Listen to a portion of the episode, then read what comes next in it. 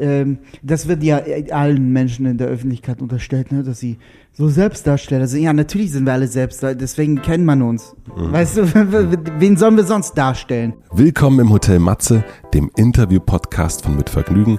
Mein Name ist Matze Hilscher und ich treffe mich hier mit großen und kleinen Künstlern, mit smarten Unternehmern und schlauen Typen und versuche herauszufinden, wie die so ticken. Mich interessiert ihre Geschichte, wie sie hierher gekommen sind, wie sie das machen, was sie machen, was sie inspiriert, was sie antreibt und wie es mit ihnen weitergeht. Mein heutiger Gast ist Sharak Shapira. Wie für viele meiner Gäste gibt es auch für ihn keine eine Berufsbezeichnung. Er ist Autor, Comedian, Satiriker, Musiker, Werber, DJ und Internetmensch. Sharak weiß, wie er Aufmerksamkeit auf sich ziehen kann dass das nicht immer gut war, darüber sprechen wir im Podcast. Wir sprechen über seine Kindheit in Israel und seine nicht so tollen Teenagerjahre in Laura, das ist in Sachsen-Anhalt. 2015 wurde Schachak in der Berliner U-Bahn von Antisemiten verprügelt. Die Geschichte des damals noch unbekannten Israeli ging durch die Medien. Daraufhin hat er das Buch Das wird man ja wohl noch schreiben dürfen, wie ich der deutschste Jude der Welt wurde, geschrieben und tourt damit durch Deutschland. Scharak schafft auf seiner Facebook-Seite und darüber hinaus immer wieder virale Hits. Vielleicht kennt ihr seinen AfD-Weihnachtskalender oder sein 90s Boiler Room, ganz bestimmt aber die Aktion YOLOcaust. Die wurde von über 100 Millionen Menschen gesehen. Welchen Einfluss Ablehnung und Außenseitertum auf seine Arbeit und seinen Erfolg haben, darüber sprechen wir ausführlichst im Podcast. Es dauert eine Weile, bis wir auf Betriebstemperatur sind, bis wir beide uns aufeinander eingestellt haben. Dann klappt es, finde ich, sehr gut. Es ist ein sehr spannendes Gespräch geworden. Vor allen Dingen dahingehend, weil Shark jetzt auf einer Schwelle ist und ich glaube in den nächsten Jahren wirklich sehr, sehr groß werden wird. Bevor wir starten, hätte ich noch ein paar Wünsche. Ich freue mich, wenn ihr den Podcast abonniert. Bei Spotify, bei iTunes, bei Soundcloud oder dieser geht das. Ich freue mich, wenn ihr eine Bewertung hinterlasst und einen Kommentar. Damit helft ihr, den Podcast bekannter zu machen. Vielen Dank dafür. Und jetzt viel Vergnügen im Hotel Matze mit Shachak Shapira. Herzlich willkommen im Hotel Matze. Schön, dass du da bist. Danke. Man sollte vielleicht sagen, wir sind nicht in einem Hotel. Ach, jetzt hast du natürlich völlig alles, also. Die Magie zerstört. Es tut mir leid. Wo sind wir hier? Wir sind hier äh, in Prenzlauer Berg in dem Büro von Mitvergnügen. Erkenne ich an der gelben Kulisse hier. Aber stellen wir uns doch mal vor, du bist ja auch Künstler, du kannst dir auch was, du kannst dir vor allen Dingen was vorstellen. Wir würden uns an einer Hotelbar kennenlernen. Und wir würden uns nicht kennen. Und ich würde dich fragen, und was machst du so? Ich würde so tun, als hätte ich dich nicht gehört und dich ignorieren. Aber wir haben uns vorher schon 30 Minuten wirklich wahnsinnig gut unterhalten. Ach so, na, es kommt auf, also, was ist meine Absicht? Ist meine Absicht, dich ins Bett zu kriegen oder, oder?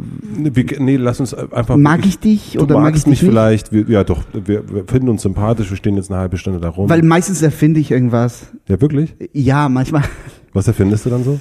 Ich habe, wenn ich, wenn ich mit meinem besten Kumpel unterwegs bin, dann sind wir jedes Mal was anders. Und, und wir verkaufen es auch sehr gut. Verkauf mir mal was. Ich bin äh, tatsächlich ein Schlagerstar, aber nicht hier, mhm. sondern in Japan. Das wird jetzt nicht funktionieren, weil du weißt, dass ich dir was verkaufe. Okay. Meinst die, die ganze Kunst des Verkaufens ist, dass man nicht weiß. Ja, das stimmt. Dass einem gerade was vertickt wird. Okay, dann müssen wir bei der Aber Wahrheit Schlagerstars in Japan haben wir schon glaubwürdig rübergebracht. Ähm, einmal haben wir ähm, jemand erzählt, dass wir ähm, aus Südafrika kämen und hier auf so eine Jagdwaffen äh, Messe? Messe wären. Okay, dann lass uns versuchen, die Wahrheit, der Wahrheit etwas näher zu kommen. Ja, Pegida-Anhänger habe ich schon einige Male gut verkauft. bin, was bist du, Pegida-Anhänger? Ja, wir sind hier für die Pegida-Demo. Okay, dann, dann frage ich dich, was machst du? Dann sind wir eher in der Polizei äh, und du musst jetzt die Wahrheit sagen. Du äh, hast geschworen. Ich bin. Ach, Künstler? Ich würde wahrscheinlich Künstler sagen, weil es am allgemeinesten ist und alles sammelt, was ich mache, obwohl nicht alles, was ich mache, Kunst ist. Mhm. Ich bin Satiriker, ich schreibe Bücher, ich mache Musik, manchmal gute, manchmal schlechte. Ähm, was noch? Regie, Werber, mittlerweile nicht mehr wirklich viel. Was bist du jetzt gerade hauptsächlich? Auf Tour. ich bin hauptsächlich auf Tour als Comedian und Autor, was ich mache, ist so eine Mischung aus Stand-up, schlechtem Gesang und ähm, Obwohl du ja Lesung. gut singen kannst, glaube ich, oder? nicht wirklich. Also ja, nee, vielleicht. Mhm. Ich weiß, meistens singe ich schlecht. Also auf der Bühne singst du auf jeden Fall Schlecht. schlecht, ja. Da weiß ich aber nicht, ob es Absicht ist. Also schon so ein bisschen. Es ist Absicht, also, also die Leute denken, es ist Absicht. Ich muss nicht viel machen, aber Ja. ja. Man tut, was man kann, weißt du. Was ist ein Satiriker? Ich weiß es nicht. Ähm, es ist schwer, weil das ist so eine Bezeichnung, die, die eher in Deutschland, die es in Deutschland gibt. In den Staaten sind alle Comedians. Mhm. Ja. Und wenn du in Hier- den Staaten leben würdest, würdest du dann einfach, also du wärst lieber einfach nur Comedian. Ja. Mhm. Ja, weil dann müsste ich mich nicht unter dem Deckmantel von Satire verstecken. Mhm. Okay, dann, dann, ich meine, das verstehen ja die Leute Comedian, aber was ist ein Comedian? Das Problem ist, dass Comedians, ich glaube, Comedians in Deutschland, äh, also wenn du Satiriker bist, dann äh, darfst du auch politisch unkorrekt sein. mhm. Und äh, ich glaube, Comedians, also es wird von ihnen erwartet, dass sie immer noch ziemlich simple Pointen machen, obwohl ich das nicht finde, dass Comedians nur Gibt es da Pointen also- rüberbringen sollten. Ich weiß es also wirklich nicht, deswegen frage ich so blöd. Gibt es da irgendjemand, der das einteilt und beobachtet und sagt, okay, das ist jetzt Satire, das darf das, das ist jetzt Ko Komödie, äh, das darf nur bis dahin gehen? Also, ich, Ja, die Zuschauer immer. okay. Leider. Weil Satire ist wie Fußball. Irgendwie jeder glaubt, dass er weiß genau, wie es geht. Und wenn er, wenn jemand etwas nicht lustig findet, dann schreit er sofort: So geht das hier, Satire nicht. Ah! Es, es muss, du musst gute Satire machen, wie Mario Barth. Sagen das Leute zu dir? Was, dass ich Satire wie Ma Nee. Nein, okay, ich wollte gerade sagen, das kann ich mir. Ich glaube, der, äh, Dann höre ich auf. ja, ich glaube, das wäre wirklich ein Moment, wo du dann wieder Werber sein solltest, vielleicht. Mhm. Oder Musiker. Ähm, lass uns mal in, weil in deiner äh, aktuellen Arbeit, sage ich mal, in deinem Buch, ähm, spielt deine Biografie eine sehr, sehr große Rolle. Also es ist deine Biografie, kann man so sagen, also ein, äh, ein gewisser Teil zumindest davon. Und ich würde das ein bisschen, dass man dich auch besser kennenlernt, ein bisschen abarbeiten, wenn das für dich Ja. okay ist. Wobei, was heißt aktuell? Es ist ja schon Letztes Jahr rausgekommen? ein Jahr her. Genau. Ich schreibe, ich habe hab ja gerade jetzt das neue Buch fertig gemacht. Aber es ist noch nicht veröffentlicht. Nee, es Nee. kommt dieses Jahr Das noch. ist die Bibel, ne? Die Bimbel, die, holige Bimbel. Die heilige Bimbel. Willst du kurz darüber erzählen, was da, was da drin ist? Naja, es, es basiert auf einer erfundenen Geschichte. ah, sehr gut. Ja, clever. Clever, ich hieß clever. Ja, nee, es ist, äh, es ist halt. Die Bibel ist krass, Mann. Die Bibel ist abgefuckt. Das ist abgefuckte Scheiße, was da abgeht. Hast du sie gelesen? Na klar, ich hatte die, ich hatte Bibelunterricht als kleiner Junge in Israel und wir hatten stundenlang uns mit äh, mit jedem Satz befasst. Es ist Althebräisch und äh, du verstehst, also die Bibel, äh, das ist wie ein Horoskop geschrieben. So, du kannst es deuten, wie du willst. Ja. Und was sehr clever ist. Hm? Was sehr clever ist. es ist clever. Es ist clever, um dumme Menschen zu verarschen, ja. Aber äh, die Bibel ist, also vor allem, ich glaube, das Motto der Bibel ist Incest. So, Incest is a dancer. Das könnte, könnte so, das ist die, der rote Faden, der sich durch die Bibel zieht. Ähm, ständig Incest. Also allein schon, guck mal, Adam und Eva werden vom Paradies rausgekickt. Ne? Ähm, und dann kriegen sie zwei Kinder, Abel und, und Kain. Und ähm, Kain tötet Abel. Macht für mich drei Menschen auf der Welt immer noch Adam, Eva, Kain. Wie kriegt kein Kinder? Hm. Wissen wir nicht. Und dann Noah, ne? Also äh, Noah baut eine Arche, weil Gott, Gott ist immer, Gott ist sowieso behämmert, weil jedes Mal, wenn Gott irgendwas nicht passt, bringt er alle um. Okay. Ne? Und, und Gott denkt sich so, "Hey, Menschen sind schlimm, ich mache einen Tsunami. Und Noah baut eine Arche und seine Familie rettet sich. Und alle anderen sind tot. Wie vermehrt sich seine Familie? Hm. Und darüber hast du ein Buch geschrieben? Ich habe so die besten Geschichten der Bibel neu erzählt, so für die Jugend von heute. Ja? Ja. Na, du hast ja schon erzählt, dass du Bibelunterricht hattest. Äh, du bist in Oranit in Israel aufgewachsen. Ist Hm. das richtig ausgesprochen? Das ist richtig ausgesprochen. Und wenn wir uns jetzt mal so ein paar Fotos angucken würden von damals, Mhm. so wie du so hast, bist von äh, quasi dort geboren bis 14 da gewesen, Richtig. ähm, was würden wir auf den Fotos so sehen? Mich? Dich? Gut, okay. Fußball spielend? Ja, Fußball spielen, äh, was weiß ich, bisschen pummelig, mh, nicht besonders beliebt so in, äh, in der Schule, weil ich, das äh, klingt komisch, weil ich so weiß war. Mhm. Ja. Ich habe auf den Fotos siehst du auch weißer aus als in echt. Das finde ich total interessant. Ich hatte sehr viele Spitznamen, zum Beispiel Neonröhre, Quark, Opa oder einfach schlicht Weiß. Mhm. Aber weißt du, wer zuletzt lacht, lacht am Kölner Hauptbahnhof. Mhm. So, du bist am Kölner Haupt, wieso am Kölner Hauptbahnhof? Wegen Racial Profiling. Das war ein Witz. Okay. Hatte- Ja, ich, das ist immer das Schwierige Es natürlich. war Satire, weißt Das war du? Du bist nicht intellektuell genug dafür vielleicht. Für mich war es. Ja, geh doch zu Mario Barth. Ich gehe vielleicht zu Mario Barth. Okay, lass mal ein bisschen bei in, in Oranit bleiben. Es war, Oranit war eine Siedlung. Mhm. Ähm, also sie wurde von der Grenze von 67 äh, geteilt sozusagen. Ähm, es war eine legale Siedlung.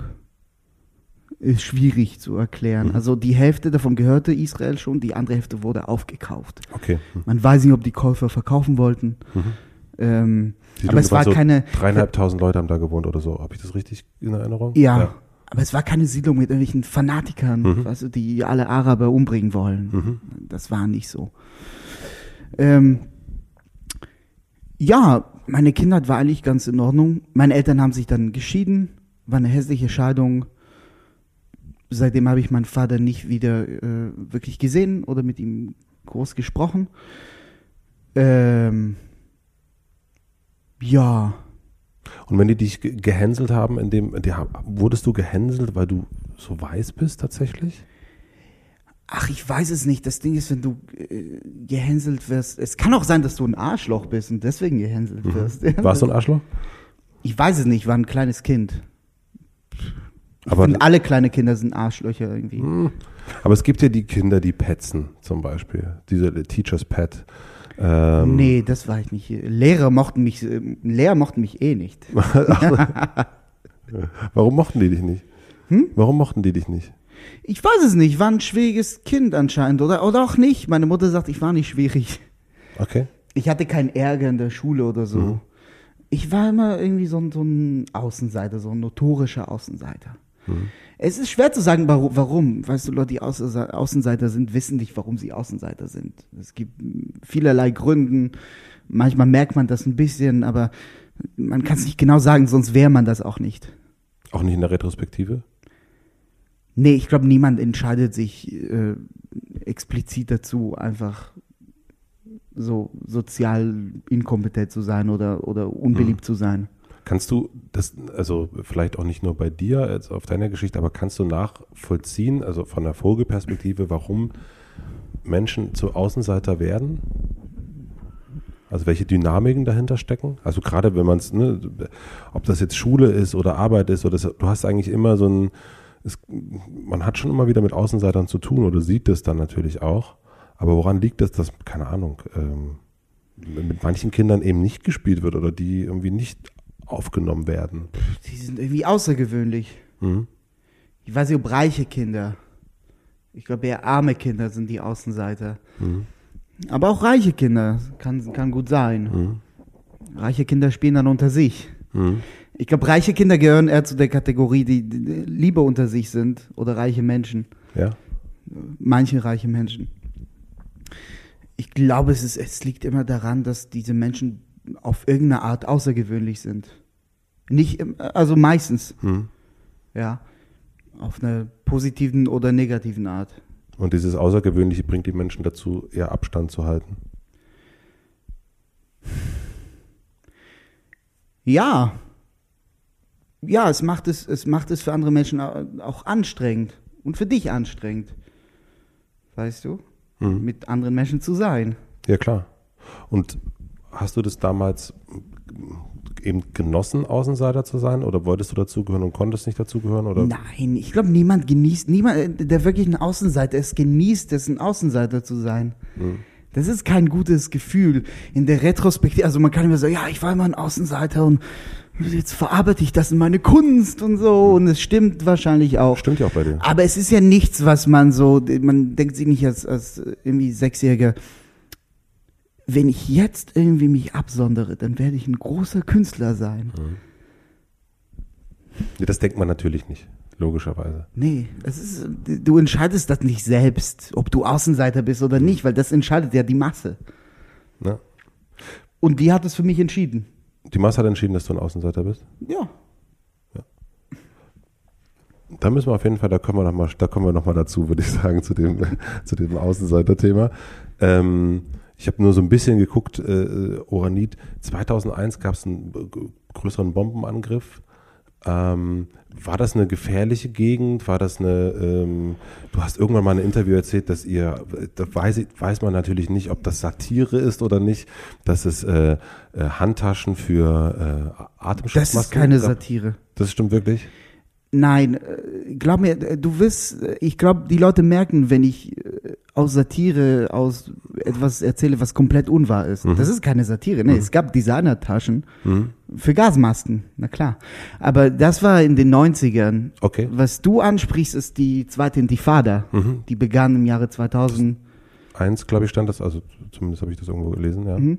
Na, 2001 war der Anschlag, es war, war im Rahmen dieser okay. Intifada. Und da war, war es überall gefährlich. Na klar. Es sind sehr viele Menschen gestorben durch Selbstmordattentate. Hast du das in irgendeiner Form, äh, hat es deine Familie mitbekommen? Bedrückt?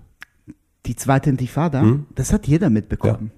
Ja. ja. aber es hat sich normalisiert nach einer Weile. Mhm. Also was heißt normalisiert? Es ist, solange es nicht dich selbst betrifft, mhm.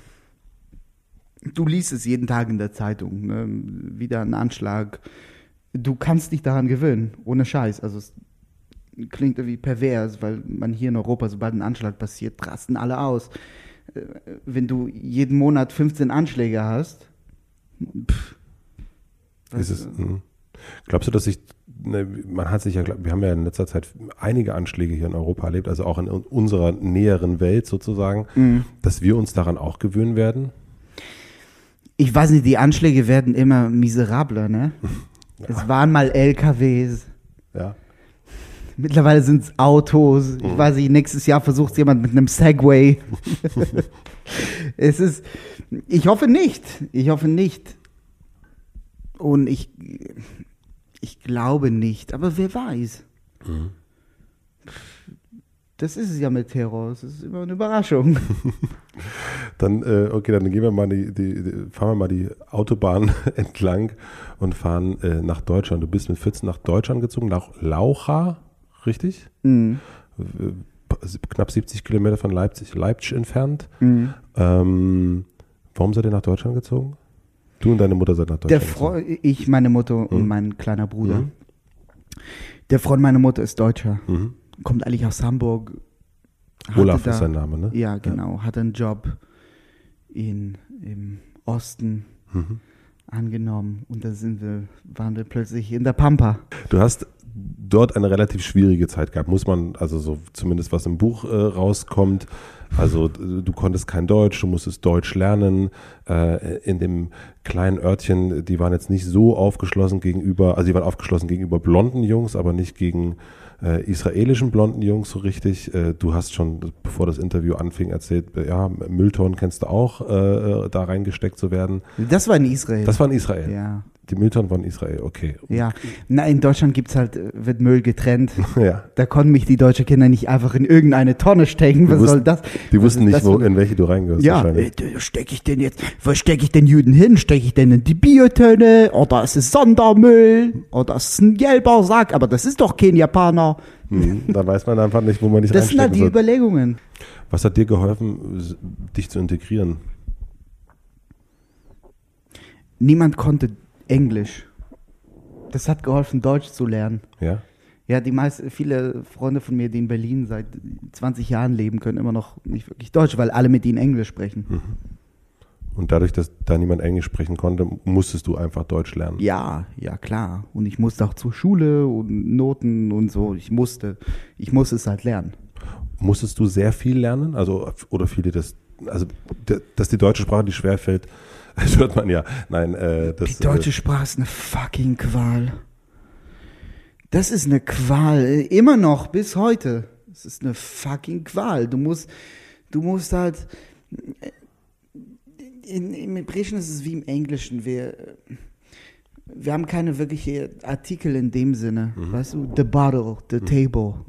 Nicht, nicht hier die Flasche und der Tisch. Und ich musste plötzlich das Geschlecht von jedem Gegenstand auf der Welt lernen. Und das waren andere Geschlechter als die, die wir im Hebräischen hatten. Und du musst es auswendig lernen. Es gibt keine Regeln dafür. Und das ist verdammt anstrengend. Die Männlichkeit ist weiblich. Das Mädchen ist neutrum, aber eine Gurke ist weiblich. Das heißt, eine Gurke ist weiblicher als ein Mädchen. What the fuck?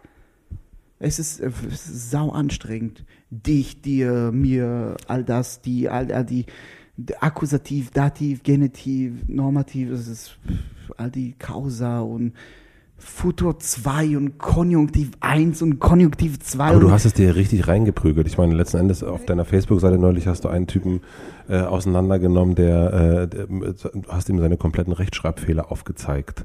ja, weil er ein Nazi war. Ja. Ich finde, Nazis sollten, bevor sie so stolz sind auf ihre Herkunft, sollten sie ihre eigene fucking Sprache sprechen. Es war eine Erleichterung für mich zu erfahren, dass die Deutschen auch kein Deutsch können. ja. Das hat mir ein bisschen, das hat mich ein bisschen beruhigt. Ähm, aber warst du auch, in, also ich meine, im Buch, wenn man das Buch gelesen hat, dann, dann erkennt man das auch, aber du warst auch da wieder ein Außenseiter, oder? Mhm. Würdest du das auch so? Na klar, guck mal, ich kam in ein Dorf, da hatten alle schon ihre Freunde, das war das eine. Ich konnte kein Deutsch, das war das andere. Dann war ich Israeli, dann war ich auch noch Jude. Das sind, das sind schon vier Dinge, die. Hattest du irgendeinen Verbündeten da? Also einen Freund? Ich hatte ein paar Freunde, aber das war immer, wie soll ich sagen, ich war dann nicht wirklich beliebt. Genau wie in Israel eigentlich. Gibt es einen Ort, wo du eine Art heimatliches Gefühl hast? Nee, hier in Berlin vielleicht.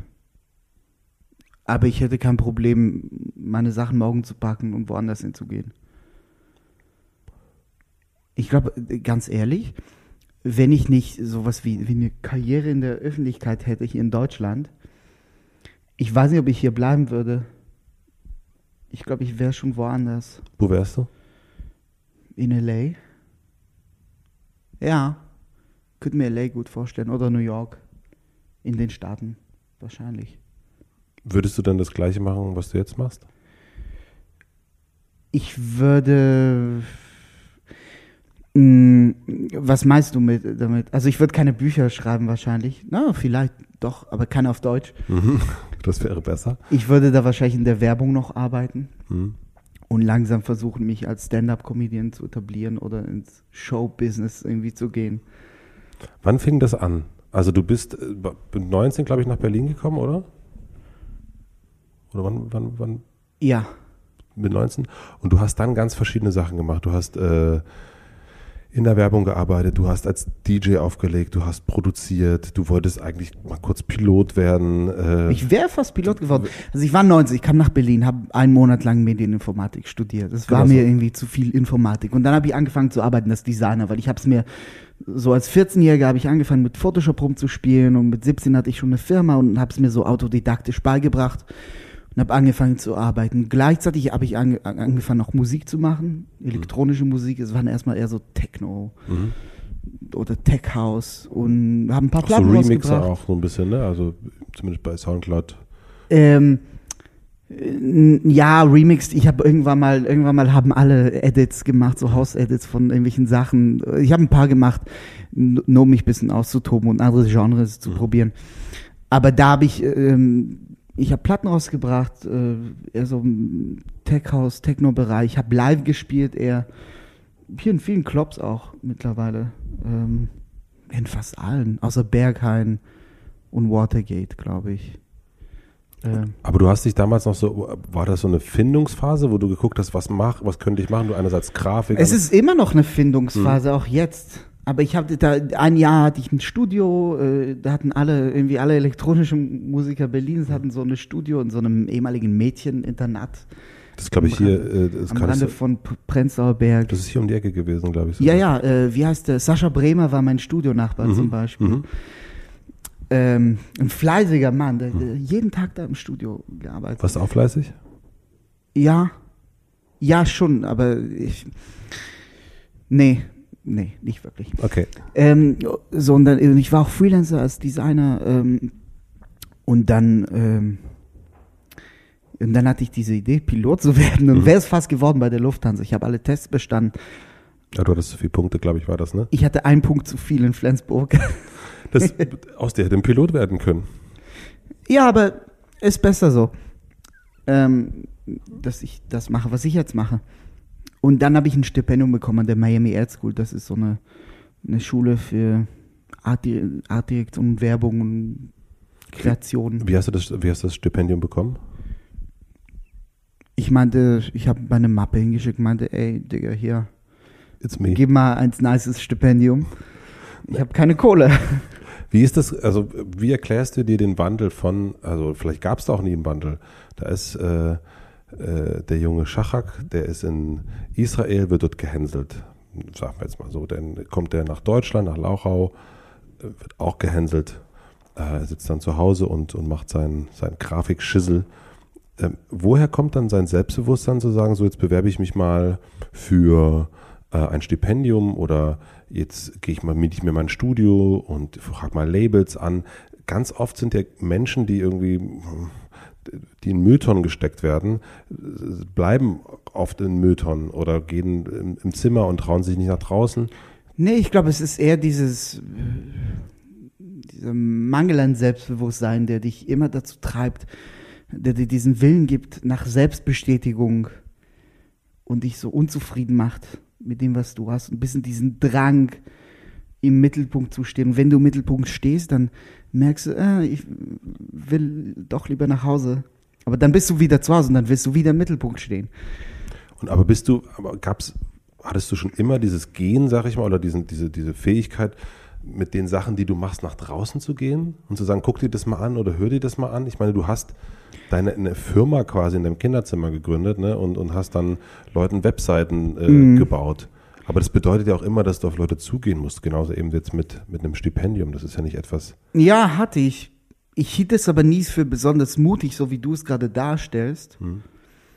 Also viele Menschen trauen sich nicht, das zu tun. Ne? Viele Menschen haben zu viele Zweifel und gerade deswegen, man wird gehänselt und man, weil man nicht gut genug ist, weil man zu blond ist, weil man nicht dies ist, weil man nicht das ist. Aber trotzdem, ich finde es erstaunlich, dass es dann bei dir eben an der Stelle komplett ja, ausgescheiden ist und sagst du, du machst das trotzdem. Ich hinterfrage alles, was ich mache und ich bin selten zufrieden mit dem, was ich mache.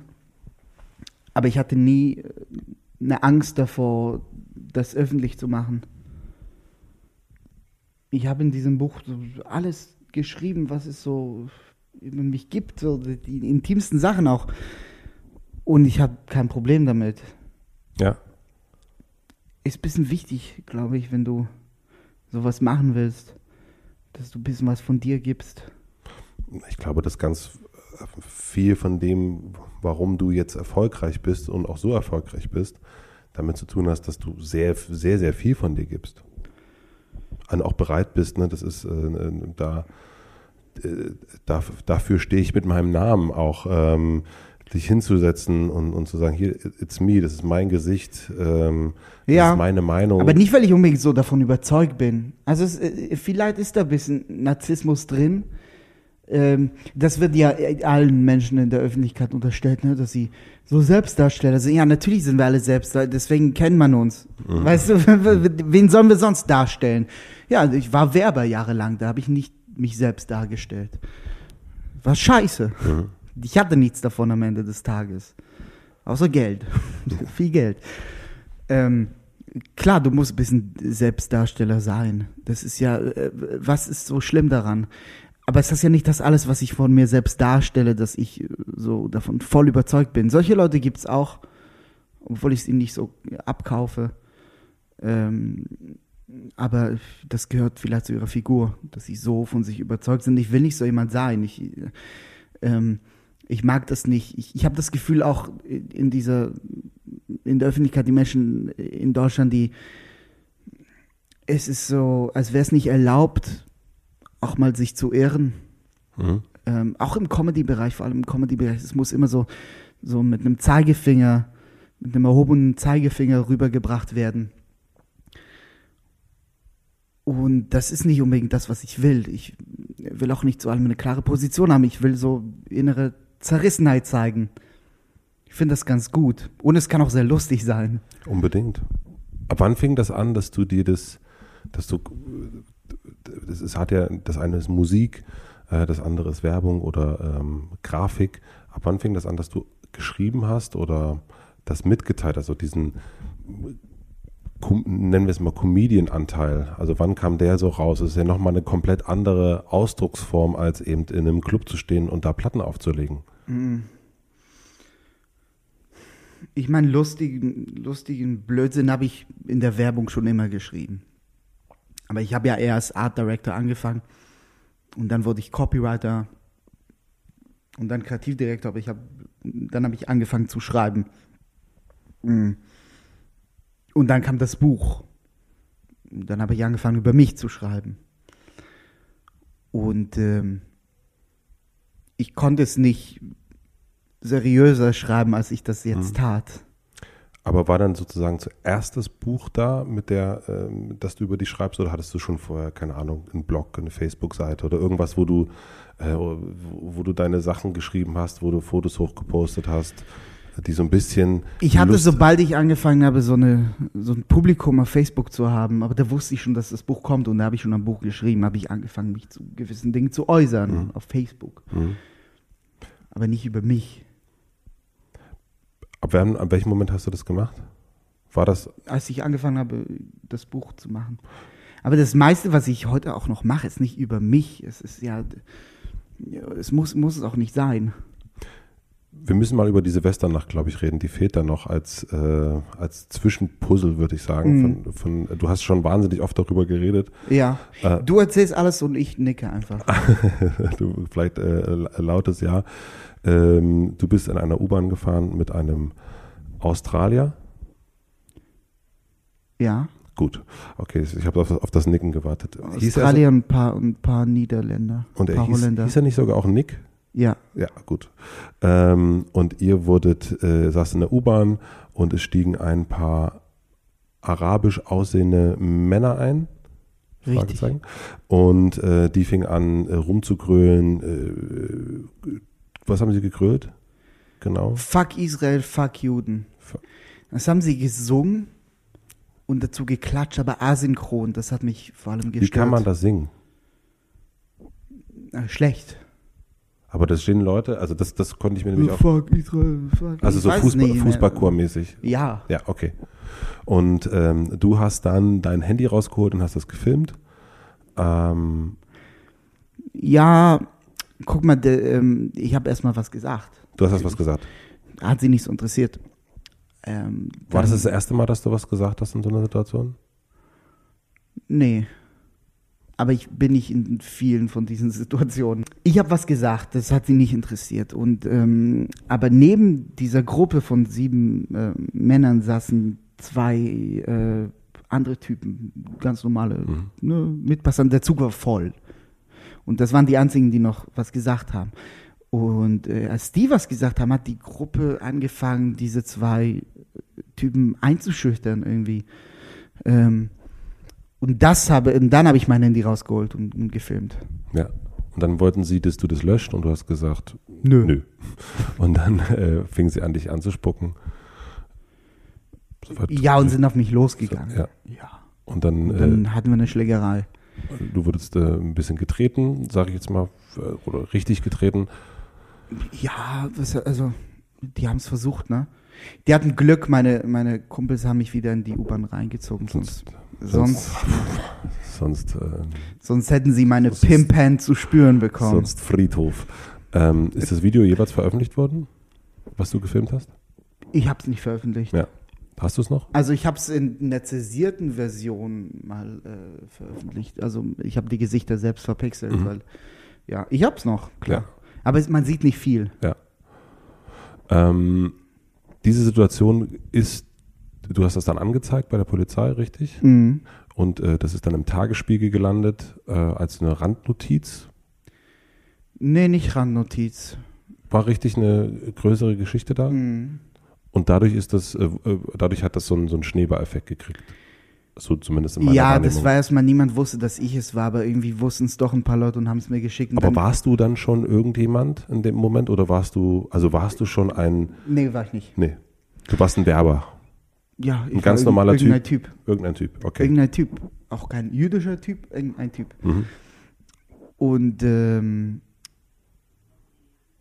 ja, und der Tagesspiegel hat einige Sachen berichtet, die einfach falsch waren. Mhm. Äh, Dass es Nazis waren, dass ich im Krankenhaus lege und sowas.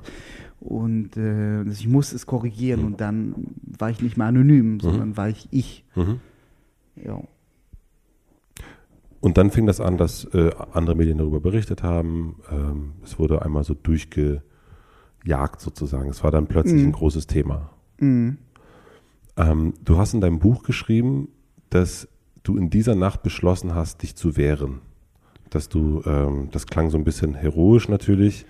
Was ist in dieser Nacht passiert, dass du gesagt hast, jetzt Ende, also jetzt, dass du dieses Gefühl hast, okay, bis Ich hierhin glaube, und nicht in dieser weiter. Nacht ist nichts passiert. Das war eine, das war einfach eine, eine meine intuitive Reaktion.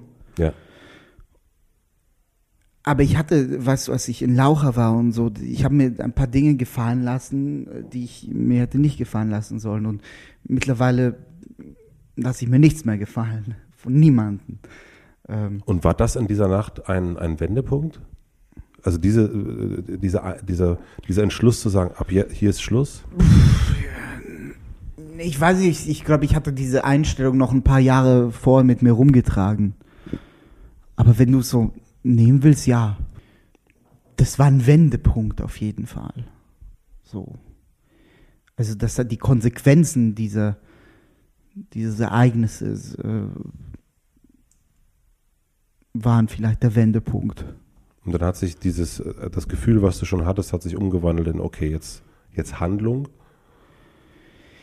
Ich meine, wie oft hast du die Möglichkeit zu handeln? Wie oft wirst du von irgendwelchen Antisemiten blöd angemacht in der U-Bahn? Nicht jeden Tag, auch wenn dir irgendwelche Pegida-Menschen das weiß machen wollen. Ich glaube, es geht ja gar nicht so sehr, also in deinem Fall geht es natürlich darum, aber es geht ja auch um, äh, das kann man ja auch verallgemeinern. Also man kann ja auch sagen, äh, Vielleicht wurde es gebraucht einfach.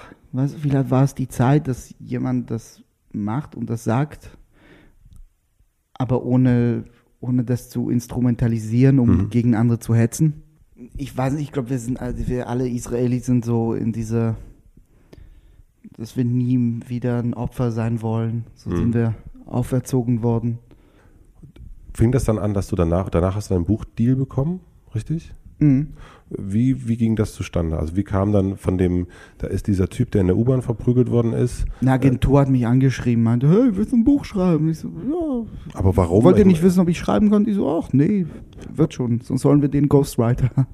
Aber ich meine, okay, es werden, andere, es werden auch andere Leute verprügelt in der U-Bahn äh, und am Alexanderplatz. Warum hat man dir denn einen Buchvertrag angeboten? Da muss ja noch irgendwas Weil es nicht liegen. nur darum geht, weißt du, du, das sind ein paar Seiten im Buch. Mhm. Es ist ja ein bisschen mehr als das. Das war, Das wussten Sie ja in dem Moment nicht, wusste der Verlag ja nicht. Mm, ja, aber irgendwann mal ging es darum, auch in den Medien. Mhm. So, wer ist das? Was macht er hier? Was ist mit deiner Familie passiert? Dies, das. Ähm, und das wurde dann interessant, glaube Mhm. ich. Und hast du dann schon angefangen, Sachen selbst zu publizieren? Also fing das dann an mit, mit Facebook und irgendwas, dass du Sachen kommentiert oder geschrieben hast? Nee, ich hatte bis dahin auch alles auf Englisch geschrieben. Mhm. weil alle meine Freunde, meine meisten Freunde einfach aus dem Ausland kommen. Und gab es dann irgendwann Moment, jetzt fange ich an, auf Facebook Sachen zu schreiben, jetzt fange ich an zu kommentieren, wenn Politiker dies, das macht? Also Ich glaube, den fing- Moment, den du suchst, den gibt es nicht. Das ist, ähm, Beziehungsweise du hast damals noch in einer Werbeagentur gearbeitet? Oder als Freier gearbeitet? Ja, nee, den Moment gibt es nicht. Also der Moment nach der nach dieser Neujahrsnacht, nachdem ich in den Medien war, kamen sehr viele Leute auf meine Facebook-Seiten. Dann habe ich angefangen zu schreiben. Das ist dieser eine Moment. Ähm, dann habe ich das Buch geschrieben. Also Das Buch hat niemand interessiert am Anfang. Wann hattest du, du hattest wahrscheinlich eine private Facebook-Seite, also wie jeder andere Ja. hat. Aber wann hast du eine öffentliche gemacht? Ähm, ich glaube, ähm, als ich die, diese, diesen AfD-Adventskalender, Mhm. ich hatte die schon vorher, die Seite, aber die hat niemand wirklich interessiert. Ähm, und dann, dank Jan Böhmermann, habe ich dann so einen Schwung bekommen. Wann war das? Das war Ende letzten Jahres. Und dann ging das von, von 5000 auf 80.000? Nee, es waren erstmal so 30.000, glaube ich. Wow. Ähm, Mhm. Aber äh, es war wirklich, äh, also äh, die, die ultimative Steigerung war dann, als ich äh, Holocaust Mhm. rausgebracht habe. Ja, Das war krass. Das war, ja. da kommen wir auch auf jeden Fall noch dazu. Wie sieht so ein klassischer Tag von dir aus? Du bist jetzt aktuell nur noch für dich arbeitend, also du bist... äh, ja, gerade ist wir. Mhm. Also zum Beispiel im nächsten Monat bin ich Komplett sehr viel unterwegs. Ja. Ich habe so 10, 12 Termine. Ähm, ich schreibe jetzt. Viel, also die Holige Bimbel zu Ende geschrieben. Mhm. Ähm, Mache ich ein bisschen was auf Facebook. Gucke ich Netflix. Liest du dir jeden Tag alle möglichen Sachen durch und pickst dir was aus? Du bist ja allein. Ich meine, jemand wie ein Jan Böhmermann, der hat eine Redaktion, der guckt sich, der, der spielt Ping-Pong, sitzt du in deinem Zimmer. Wie, wie ist so dein Bewertungssystem? Wie, wie gehst du daran? Hier, geiles Bild von Sigmar Gabriel, sieht aus wie, als wäre in einer Band. Oder was war das? War das Sigmar Gabriel? Ich weiß es gar nicht. Was jetzt, Ja. äh, genau. Sigi, Sigi, Sigi, can't you see? Aber sitzt du dann da, schreibst verschiedene Sachen auf, guckst, wie das so funktioniert? Oder ist das alles Bauchgefühl? Jetzt ein lustiges Bild, jetzt ein lustiges dies, das? ich sehe was und schreibe dazu was oder ich höre was und mache dazu was auf Photoshop oder mache ein Video. Hast du da ein, Das ist gerade ein bisschen, gerade ist es ein bisschen alles, weil es geht darum, dass ich äh, hoffentlich bald äh, im Fernsehen so eine Sendung habe. Mhm. Und, ähm, und ich habe jetzt gerade viele Projekte, die schon, äh, die ich umsetzen will, aber ich warte noch, damit das alles, Mhm. ne? Bitte versteh das nicht, bitte versteh das richtig. Ich hoffe, dass es, aber bist du manchmal auch dankbar, dass das dir die Sachen auch so passiert sind, weil du hast, ich meine, das ist einfach so ein Futter, was du hast. Selbst diese, ich habe das gedacht bei den U-Bahn-Typen. Im Grunde wollten sie, wollten sie jemanden mundtot machen und das Video wegnehmen und anspucken und am Ende ist daraus ein Buch entstanden, ist ein sehr erfolgreicher Autor geworden, der wahrscheinlich bald noch viel größere Orte ja, aber. Matze hätte ich es nicht auch so hinbekommen. Die Wissen wir nicht, weiß ich nicht. Das ist ein bisschen der Zweifel, das, das kommt immer damit, wobei ich den nicht wirklich habe. Ähm, guck mal, die Sachen, die, mit denen ich wirklich erfolgreich geworden bin. Also hier 90s Boiler Room oder Hm. Holocaust, die, die hätte ich auch so gemacht. Mhm. Aber du hast sie Da bis zu muss ich Moment, nicht ich sein Mhm. dafür. Ja, also bei du hast du bis zu dem Moment ja nicht gemacht. Deswegen habe ich da auch so nachgefragt, wann fing das an, dass du gesagt hast, jetzt publiziere ich, jetzt mache ich diese Dinge. Hm. Na, vielleicht hat's mir den Schubs gegeben oder so. Das hat die Dinge zum Rollen gebracht. Vielleicht hätte ich das alles nie gemacht, wenn es nicht passiert wäre. Wer weiß, aber who gives a shit? Jetzt bin ich down und jetzt mache ich's halt, solange ich kann. Ja. Was hast du eine Art Mission? Mission. Ein bisschen wie Hitler, würde ich sagen. Also erst Deutschland, dann die Welt erobern. das ist der Traum. Nee, wirklich. Das ist, das ist der Traum. Ich will nicht nur, also, es wird schon schwer genug sein, hier in Deutschland so erfolgreich zu sein, aber irgendwann hoffe ich, dass ich das, was ich mache, diese Art Unterhaltung, die ich bringe, dass ich das auch international machen kann. Mhm. Ja. Ist ein hartes Ziel. Und es schaffen kaum Leute, die in Deutschland, aber hey, warum nicht? Aber ist dann deine Mission, erfolgreich zu werden? Nee. Ja, na, was heißt, weißt du, klar, natürlich zu einem, zu, eine, äh, zu einem gewissen Anteil, natürlich will ich, dass, dass meine Sachen Erfolg haben. Sonst würde ich sie ja nicht öffentlich machen. Und dann würde ich sie nicht gut machen. Na klar, willst du, will jeder Erfolg haben. Und, und jeder, der erzählt, das ist nur für sich. Weißt du, Leute, die, Nein, nein, wenn jemand so, zum Beispiel so, Leute, ich schreibe für mich. Oder ich mache Musik für mich, ja, dann behalt deinen Scheiß für dich. Weißt du? Warum sollte ich für meine Geschichte für mich schreiben? Ich habe sie im Kopf, ich muss sie nicht runterschreiben. Das ist ein bisschen prätentiös, finde ich. Natürlich machst du das für andere Menschen. Es ist ja nichts Verwerfliches daran. Überhaupt ich, nicht. Ich, ich finde find das voll gut so. Ähm, alles, was ich mache, mache ich noch gratis für, für andere Leute. Ähm, für die Öffentlichkeit. Und, und natürlich will ich so viele Menschen erreichen, wie ich kann. Dein Thema aktuell ist aber auch dein ist, äh, Politik. Ähm, Ja, ja, nee. nee, Bisschen, aber nicht alles, was Politik, deine. Herkunft, äh, Judentum. Nein, was hat das, was ich mittlerweile noch mache, mit Judentum zu tun? Wenig. Ähm, es ist eher so, dass andere Leute mir das bisschen aufdrücken mittlerweile. Aber Holocaust was hat die Holocaust mit Judentum zu tun? Mit meinem Judentum? mit deinem Judentum wahrscheinlich nichts. Nichts. Hm. Es ist ja, der Holocaust ist keine jüdische Geschichte. Es ist ein Fehler, das, das zu denken. Und ich habe auch nicht vor, das äh, so zu machen. Was, es ist äh, immer mein Hintergrund. Ich werde immer äh, zu gewissen Dingen was sagen, aber und auch politisch. Nicht alles, was ich mache, ist politisch. Die Holy Bimbel ist nicht politisch. Aber es spielt natürlich in, diesem, in dieses Muster mit hinein.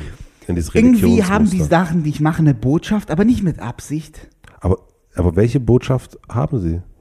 Die haben viele Botschaften. Leute Wenn- fragen mich, was ist meine Botschaft? Ich habe keine einzige Botschaft, weißt du? Nenn mir drei. Nur, Diktat nur Dik Diktatoren haben eine einzige Botschaft. es ist nicht gut, nur eine Botschaft zu haben. Alles, was ich mache, hat irgendwie eine. Manchmal mache ich auch dumme Sachen ohne Botschaft. Und das ist die Botschaft, dass es keine Botschaft gibt. Ähm, ich weiß es nicht. Ich habe, ich, ich glaube, es ist keine gute Idee, immer eine Botschaft zu haben. Also die eine Botschaft. Ähm, es gibt Werte, die ich habe, die sich immer, die man immer wieder entdecken kann in dem, was ich Willst mache. du was dazu erzählen? Nee, weil ich es nicht weiß. Du Mhm. kannst es mir besser sagen, glaube ich. Was meine Werte sind. Das, das ist ja. Ich finde das dann, also ein Wert, was ich, muss ich wirklich sagen, äh, äh, extrem bewundernd fand. Ähm, Holocaust, ähm, du hast ja schon zwei, dreimal angeschnitten. Ähm, am Ende war es ein, ein, zu zeigen, wie viel äh, äh, Selfies am Holocaust-Denkmal in Berlin gemacht werden und das so ein bisschen ähm, ironisch äh, zu ironisieren. Mhm. Und ähm, was ich wirklich ganz, ganz großartig fand, du, auf der Seite geht, dann steht da, ähm, du hast zwölf Leute gezeigt, ähm, die das gemacht haben. Alle zwölf Leute haben diese Fotos wieder runtergenommen, äh, wo sie Selfies im, äh, da gemacht haben, die irgendwie albern waren und sich entschuldigt. Und du hast bei diesen zwölf Menschen, das sind jetzt erstmal sehr wenig, weil du auch sagtest, äh, erst Deutschland, dann die ganze Welt, aber du hast bei zwölf Menschen das Bewusstsein verändert. Ja. Und das ist, finde ich, ein, also erstmal hört sich das klein an, aber das schaff mal, dass eine fremde Person, die du nicht kennst, dir etwas Aus sagt Fucking Argentinien oder so. ja. und die dir sagt, so mach mal bitte das Bild wieder runter. Also das ist eine große, große Kunst und die vor allen Dingen nicht mit einem Zeigefinger passiert ist, sondern die ja in der Sprache, in der, die wir alle sprechen, Internet. Wir sprechen ja Internet und das kannst du, glaube ich, äh, Was die vereinzelte Kritik äh, von Holocaust, von, von Menschen, die selbst irgendwie wahrscheinlich nie irgendwas gebracht haben für irgendjemanden, war, es bringt nichts, es zeigt nur Leichenberge. Aber es hat was gebracht und ich habe es bewiesen, dass es, hat, was es gebracht hat unfassbar viel gebracht, ja. Es, äh, es bringt immer noch was mit. mit ich, ich sehe immer noch Leute, die das, die bei anderen kommentieren, dass man das nicht machen sollte auf irgendwelchen Selfies. Ich finde schon, dass es was gebracht hat. Allein, dass wir darüber reden, zeigt, es hat, es hat was gebracht. Wobei ich auch nicht finde, dass alles was bringen muss. Es, es, es ist immer, weißt du, vor allem wenn du Satiriker bist und so, was bringt das? Ja, du, Leute lachen darüber. Was muss es mehr bringen als das? Das ist auch die beste Sache, die man bringen kann, finde ich. Ist es für dich dann Unterhaltung? Holocaust? Nein, also da, das, was du tust und das, was du, ähm, was du machst. Ich meine, das ist das Auflegen. Äh, ja, das was Musik wäre es machen, sonst? Weiß ich nicht. Also das ist ja die, ähm, die, man könnte auch sagen, du willst den Menschen was beibringen. Ich finde, Unterhaltung bringt dir fast immer was bei. Das muss ich ja nicht ausschließen gegenseitig. Ich finde nicht, dass es irgendwie, ich würde mich jetzt nicht als, äh, weiß ich nicht, Kabarettist bezeichnen. Ähm, oder als jemand, der so äh, politische Werte der, der Menschen äh, so, äh, weißt du, wie ich meine? Ja. Dann könnte ich nicht das machen, was ich jetzt mache, auf, die, auf diese Art, in der ich das mache. Dann könnte ich keine Witze über Leute machen mhm. oder über Minderheiten. Äh, weil dann müsste ich politisch korrekt sein, wenn ich politisch wäre, aber ich bin kein Politiker. Du bist nicht religiös. Oh nee, bin ich religiös. Nee. Ähm, wann hast du Humor für dich entdeckt? Hm? Ab wann hast du Humor für dich als, als Mittel entdeckt?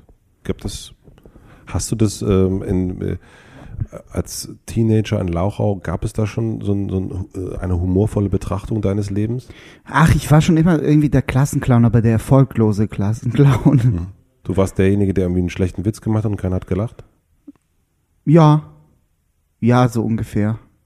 Ja. Manchmal habe ich gute Witze gemacht. Ich hatte schon meine Momente. In der Klasse? Ja.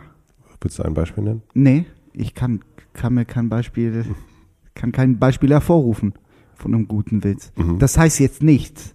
Das heißt gar nichts, nein. Es müssen sehr viele gute Witze gewesen sein. Aber die meisten waren immer noch schlecht. Ich mache immer noch sauschlechte Witze, ständig. Hast du eine. Ich werde auch nicht dafür bezahlt, lustig zu sein, Mats. Ich werde bezahlt dafür, dass ich versuche, lustig zu sein. Und der Versuch zählt. Der Versuch zählt auch. Das, äh, hast du manchmal eine Art, hast du manchmal ein Gefühl der Genugtuung? Der Genugtuung. Genugtuung gegenüber den genug, genug getan. Ich habe äh, im besten Fall habe ich einmal in der Woche ein Gefühl des Genugtuums, ja. Was ist das für eine Frage? Na, na, na klar.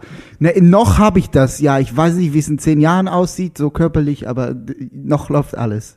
Ja. Ich meinte eher, äh, dass du manchmal dastehst und denkst, okay, ihr Ficker aus äh, äh, Lauchau und ihr Idioten, ähm, die ihr das und das, also diesen, ich meine, da ist nicht ein Typ, das, ich kann das immer nicht so richtig, also du, ich fand schon geil, wie, wie Holocaust sich verbreitet hat. Was, ich habe ich kann, ich hab jetzt etwas gemacht, was über 100 Millionen Menschen gesehen haben. Ich weiß nicht mal wie, ich kann mir keine 100 Millionen Menschen vorstellen. Du könntest die nicht einmal sehen. Du müsstest auf einem Stuhl sitzen im All, um die zu sehen, aber dann wären sie wieder zu weit weg. 100 Millionen Menschen ist eine Menge. Das ist wirklich eine Menge. Ja. Ähm, oder dass ich den 90s Ballroom gemacht habe. Das war, also, klar, ich, ich manchmal fahre ich mich selbst so innerlich. Hm. Nicht nach außen unbedingt. Ähm, nur in Interviews hier jetzt gerade hm. zum Beispiel. Aber, ähm, aber denkst du dann auch an diese Typen manchmal, die in der U-Bahn standen und dich angespuckt haben? Nein. Also sowas gibt es überhaupt nicht für dich? Nein, die haben jetzt nichts damit zu tun. Hm das mit dem Buch äh, wahrscheinlich. Ich habe ich hab das Buch auch Ihnen gewidmet. Hast du? Okay. Ja. Mhm. Steht ganz hinten. Mhm. mhm. Aber ich denke nicht an Sie. Nee. Nein? Nein. Ich denke nur an Gott und Jesus. ja. Du hast gesagt, dass du im letzten Jahr wahnsinnig viel gearbeitet hast, damit du in diesem Jahr ein bisschen frei hast und dich auf deine Sachen zu konzentrieren. Hm, das hast du im Horizont gelesen, ne? mhm. ne? Ja. Ja. Stimmt das? Ja. Was, mit welchem Ziel in diesem Jahr? Ähm, also ich meine, du hast letztes Jahr TV hoffentlich und, und äh, bald gehe ich auch auf Tour. Als, hm. Also ich mache, ich toure jetzt, aber mit dem Buch immer noch und lese ein bisschen. Ich lese mittlerweile nur noch zwei, drei Seiten oder so. Aber ähm, der Rest ist äh, äh, Akustikgitarre. Das wird, ja, das wird ähm, gegen Ende des Jahres, Anfang nächsten Jahres eine neue Stand-up-Comedy-Tour werden. Mhm. Jo. Und die bereitest du vor jetzt gerade schon? Ja, ich bereite sie immer vor. Aber da auch habe ich auch die gleiche Einstellung wie Louis C.K. Man muss immer neue Sachen schreiben. Und einfach ein neues Programm schreiben und dann noch ein neues Programm. Gibt es eine Möglichkeit, dem so ein bisschen näher zu kommen? Im Sinne von, weil mich interessiert das. Also wenn ich, weil du hast es erst schon, wir ich habe es erst schon mal probiert, vielleicht äh, nicht mit den richtigen Worten. Ähm, ja, musst du zum Admiralspalast kommen. Nee, das, diesen Prozess, wenn jemand sagt, ich meine, ähm, wie funktioniert das, dass jemand, sitzt du in einem Raum, äh, ich kann mir das nachvollziehen. Witze schreiben meinst du? Ja. Es ist schwer. Es ist schwer, weil, außer, weißt du, wenn ich so einen Scheiß machen würde wie Ingo Appelt oder so, das wäre nicht schwer. Hey, Frauen sind so und Männer sind so. das ist nicht lustig. Wie ich das hasse. Ähm, es ist schwer, gute Pointen zu finden und sie auch auf der, auf der richtigen Art und Weise rüberzubringen. Ähm, ich habe gemerkt, ich brauche, ich muss mit Leuten reden. Mhm.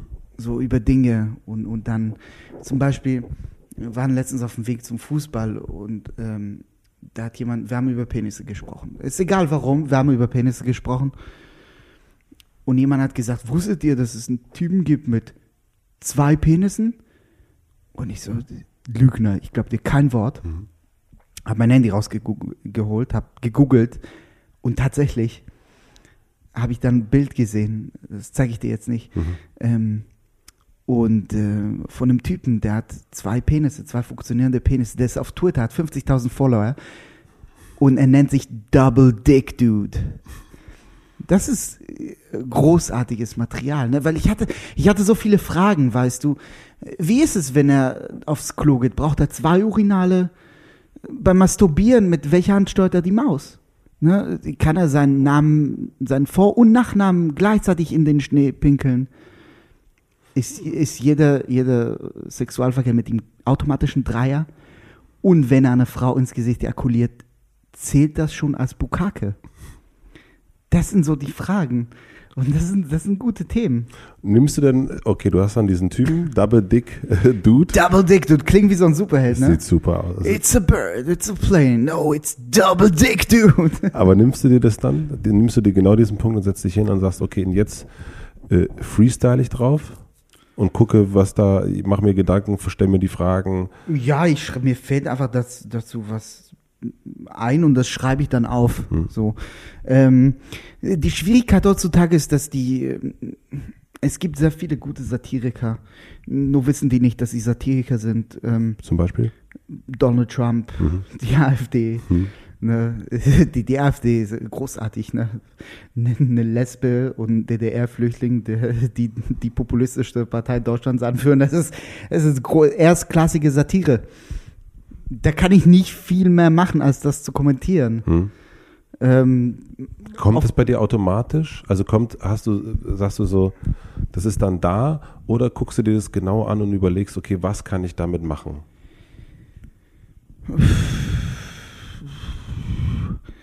Es kommt irgendwie so nach und nach so Pointen. Mhm. Äh, Pointen, du kannst sie aus allem nehmen, was mhm. du so in deinem Alltag hast. Aber es kommt meistens, indem man spricht und, und sich austauscht. Mhm. Das heißt, du gehst auch gerne, wenn, wenn ich dir jetzt sagen würde, du, äh, Schachak, willst du nicht mitkommen, nächste Woche gehen wir bowlen oder äh, wir gehen jetzt, ähm, keine Ahnung, ins Schwimmbad, wenn das Schwimmbad aufmacht in Neukölln. Das ist immer lustig, da gibt's immer Schlägereien. Bist du dann jemand, der äh, dann sagt, ach cool, das könnte vielleicht eine Geschichte geben. Das ist das Problem. Ich bin's nicht. Ich sitze die ganze Zeit zu Hause und, und hol mir einen runter. Das, mhm. das ist mein Problem. Ja. Ich muss ein bisschen rausgehen und mich austauschen mit Menschen. So, mhm. ugh. Ugh. Mhm. Ja, ja, aber das, das muss, da findest du. Musst Sachen. du dich dann zwingen? Du sagst dann wirklich, okay, scheiße, ich muss jetzt raus und muss mir jetzt mal wieder so ein bisschen äh, Treibstoff holen? Ja, nee, ich gehe schon raus, so. Hm. Treff schon Menschen. Schön. Ich muss es nicht gerne machen, ich muss es einfach nur machen, hm. so. Und das mache ich dann. Und, äh, und ich teste auch oft meine, meine Sachen an Menschen. Hm. Einfach so. Die wissen es ja gar nicht. Ich bringe es einfach nur ins Gespräch. Also mit den äh, Double Dick Du, das fand ich schon mal einen guten Punkt. Also fand ich gut. Ja, nee, ich habe das, ähm, Double Dick, ich habe ja, wir haben über Penisse gesprochen, weil ich das Thema äh, so angesprochen ja. habe, weil ich, ich wollte mit denen eigentlich über Penisneid sprechen. Mhm. Penisneid. Weißt du, was Penisneid ist? Also ich, ich denke, ich weiß, also ich habe für mich eine Definition, aber ähm, Ich wusste es jahrelang. Ich dachte immer, Penisneid ist, wenn Männer auf die Penisse anderer Männer neidisch sind. Oder auf die Penisse anderer Frauen in Thailand zum Beispiel. Und dann habe ich es nachgeschlagen und ich habe, das ist ja eine Theorie von, von Sigmund Freud, ähm, dass Frauen ähm, auf die Penisse, auf den männlichen Penis neidisch sind. Ist eine kontroverse Theorie und auch ein bisschen blödsinnig eigentlich. Ich glaube, ich glaube es nicht. Also ich glaube, ich glaube eher, ich glaube nicht, dass es, dass Menschen mit Penis bessere Menschen sind. Ich glaube einfach, dass es, dass Menschen, die einen Penis haben, besser dran sind. Weißt du? jetzt sitzen wir doch hier und reden über Sex noch. Ja. Nein, es ist einfach, es ist einfach eine Vagina zu, zu haben, ist einfach viel Arbeit. Es ist viel, also du musst ihn standhalten, ja. Ähm, und es ist nicht wie, ein Penis ist wie ein Kaktus. Du musst ab und zu dann die frische Luft und dann wächst er. Aber eine Vagina, die blutet einmal im Monat. Ich weiß nicht, was ich machen würde, wenn mein Geschlechtsteil plötzlich bluten würde. Das wäre für mich, weißt du, wenn das, wenn mein Penis bluten würde, denn äh, es könnte an dem Tag alles passieren. 9-11, äh, was, was weiß ich, der Holocaust. Es wäre immer noch, es wird für mich immer der Tag sein, an dem mein Penis geblutet hat. Ich könnte an dem Tag Vater werden und meine Kinder würden Geburtstag jahrelang nicht feiern, weil das für mich ein Trauertag wäre, der, der Tag, an dem mein Penis geblutet hat. Und Frauen, einmal im Monat blutet die Vagina, die stecken da irgendwie ein Tuch rauf und gehen Zumba tanzen. Das ist, es ist, Frauen sind ziemlich badass, so. Und, und eine Vagina zu haben, ist ziemlich badass. Aber ja. Deswegen, was, worüber sprechen wir? Wir reden über dein neues Bioprogramm gerade. Ja. Ähm, ich habe noch äh, drei abschließende Fragen. Ja. Ähm, was lernst du? Ja, gerade? der ist wirklich so groß. Nein, normal sized habe ich gelesen. Ja, das stimmt. Normal großer Penis. Richtig. Ähm, was lernst du gerade, was du noch nicht so gut kannst? Ich versuche Impressionen zu lernen. Das ist schwer. Das habe ich nicht verstanden. Impressionen? Ja, das habe ich verstanden. Ist das ein Wort? Impressions? Menschen nach, also, weißt du, so lustige Stimmen, lustige Dialekte, so, das kann ich gar nicht. Ach so, nachmachen. Hm, hm. Ja. Imitation. Ich kann nur, ja, ich würde so gerne irgendwie so, weißt du, Hessisch oder, oder Kölsch oder so. Ich kann nur Sächsisch, Hm. bisschen und Hitler. Äh, Und das ist irgendwie das Gleiche. Hm. Und, ähm, und Trump, bisschen. Ja. Trump kann ich ein bisschen. Ich arbeite. I'm working on it. It's not easy, but I love it. I love talking like this. Gives me so much power in my voice.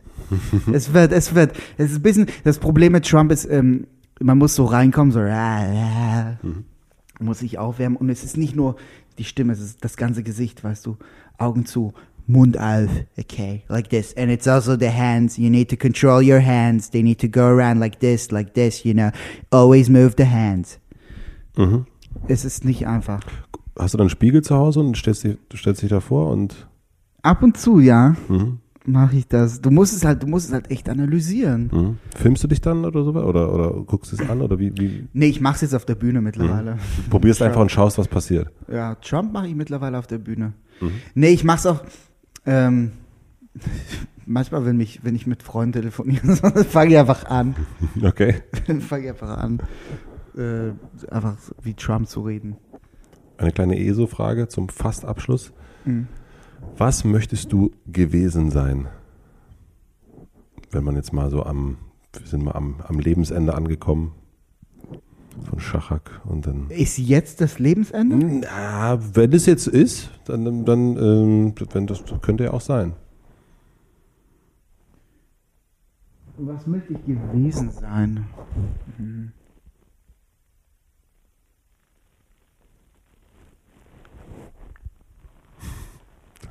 Muss ein kurzes Foto machen von diesem Gesichtsausdruck. Das ist wirklich zu schön.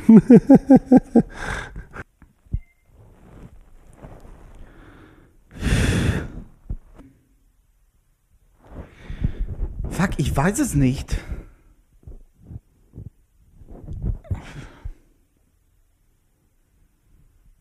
Keine Ahnung. Es ist so viel, so viel wie ich kriegen kann. So. Du weißt halt nicht, was du, es, es, es müsste, was du, jede Antwort jetzt wäre irgendwas, was es schon gab. Das ist das Problem. Wie laut ist es eher, was ich nicht gewesen sein möchte? Ja. Ich möchte nicht wie Bill Cosby enden. Mhm. Weißt du? Jetzt auch ohne Gag. Also ohne, also äh, ganz im Ernst. Ja, ne, ich meine das ganz im Ernst. Mhm. Ich möchte nicht, äh, also.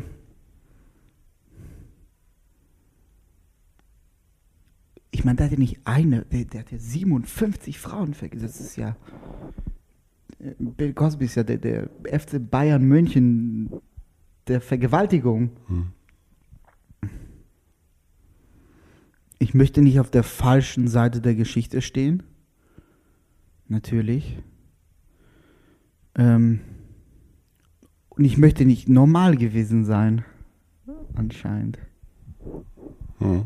Ja. Eine letzte Frage.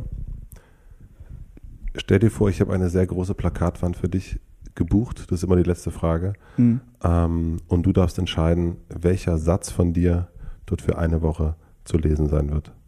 Wo steht das? Die Plakatwand? Ja. Wir können jetzt den Alexanderplatz nehmen, wir können jetzt aber auch Hermannplatz nehmen. Können wir auch mal Hermannplatz nehmen oder Hm. Torstraße. Stell mir diese Plakatwand vor. Alexander, nimm mal den Alexanderplatz. Da kann man sich das hier mal ganz schön vorstellen, finde ich. Ich glaube, ich würde einfach ganz groß schreiben. Ihr Larrys. Aber so einen riesigen Buchstaben, ihr Larrys. Ihr seid alle Larrys am Bean. Ich glaube, ich weiß, was ich schreiben würde. Ich weiß es. Ganz groß. Große Buchstaben, ne? Schwarz auf was? Auf gelb? Was auch immer. Limbo. Ihr Fotzen. Das wäre, oder? Oder? Und, und bevor hier Leute kommen, ne? Fotzen meine ich hier Unisex. Ja. Die meisten, wenn ich jemanden als, als, als eine Fotze bezeichne, dann ist es meistens ein Mann. Und ich möchte damit nicht, ne? Ähm, ich, ich benutze auch gerne das Wort Pimmel als, als Schimpfwort. Ich halte viel von Vaginas, das hat nichts damit zu tun. Ne? Jede Vulva hat mein vollstes Respekt. Ähm, wie gesagt, ne, ich habe schon erzählt, wie schwierig es ist, eine Vulva zu haben und, und wie, wie zäh diese Dinger sind. Und, ähm, und ja, vollstes Respekt an, an Vulvas. Ich liebe sie, ich mag sie, ich finde sie okay. Ähm, nein, ich mag sie gerne. Und ähm, ja, das hat nichts damit zu tun. So. Also Limbo, ihr Fotzen. Ja, das ist so schade, ne, dass man gewisse Worte nicht benutzen kann, weil sie, weil sie einfach nicht gehen. So Spast. Ich würde so gerne Spaß sagen, aber ich mach's nicht, weil ich weiß, äh, es könnte Menschen beleidigen, aber eigentlich will ich gar, gar nicht. Ich frage mich, ob man nicht sich darauf einigen kann, dass Spaß irgendwie was anderes bedeutet als, als ein behinderter Mensch. So, und dann nehmen wir ein neues Wort dafür. Und, und äh, Spaß sagen wir einfach, äh, weißt du, wir funktionieren das Wort einfach um. Und dann können es alle sagen, dann wäre es kein Problem. Weißt du, so, es klingt so gut und es gibt nicht viele gute Schimpfworte im Deutschen. Du siehst, mittlerweile beschimpfe ich Menschen mit irgendwelchen Vornamen. Hey, du Larry oder du Otto oder noch schlimmer, du Kevin. Du Kevin. Du Kevin. es, ist, es gibt so, sogar eine Abstufung mittlerweile. Von Larry, Larry ist okay, aber Kevin. Wer möchte schon ein Kevin sein? Ja. Was ist eigentlich das Problem mit Larry? Ich weiß es nicht, aber es klingt gut. Einfach. Oder du Lauch. Du Lauch ist auch geil. Du totaler Lauch. Scharak, vielen herzlichen Dank für deinen Besuch. Gerne. Das hat mir großen Spaß gemacht und ich würde dieses Interview auf jeden Fall nochmal in fünf Jahren machen wollen und äh, gucken, ob du dann nur noch auf Englisch sprichst, äh, wo du dann steckst, wo du lebst. Äh, Ja, die Frage ist, im schlechtesten Fall muss ich sowas in fünf Jahren noch machen. Nämlich Oh. Podcasts. Nein, Er das ist so ein sympathischer. Typ. Aber ich finde, wir haben zu viele Podcasts in Deutschland. Wir brauchen nicht, jeder macht, jedes Arschloch macht einen Podcast heutzutage. Hm. Ja, Scharak, vielen herzlichen Dank. gerne.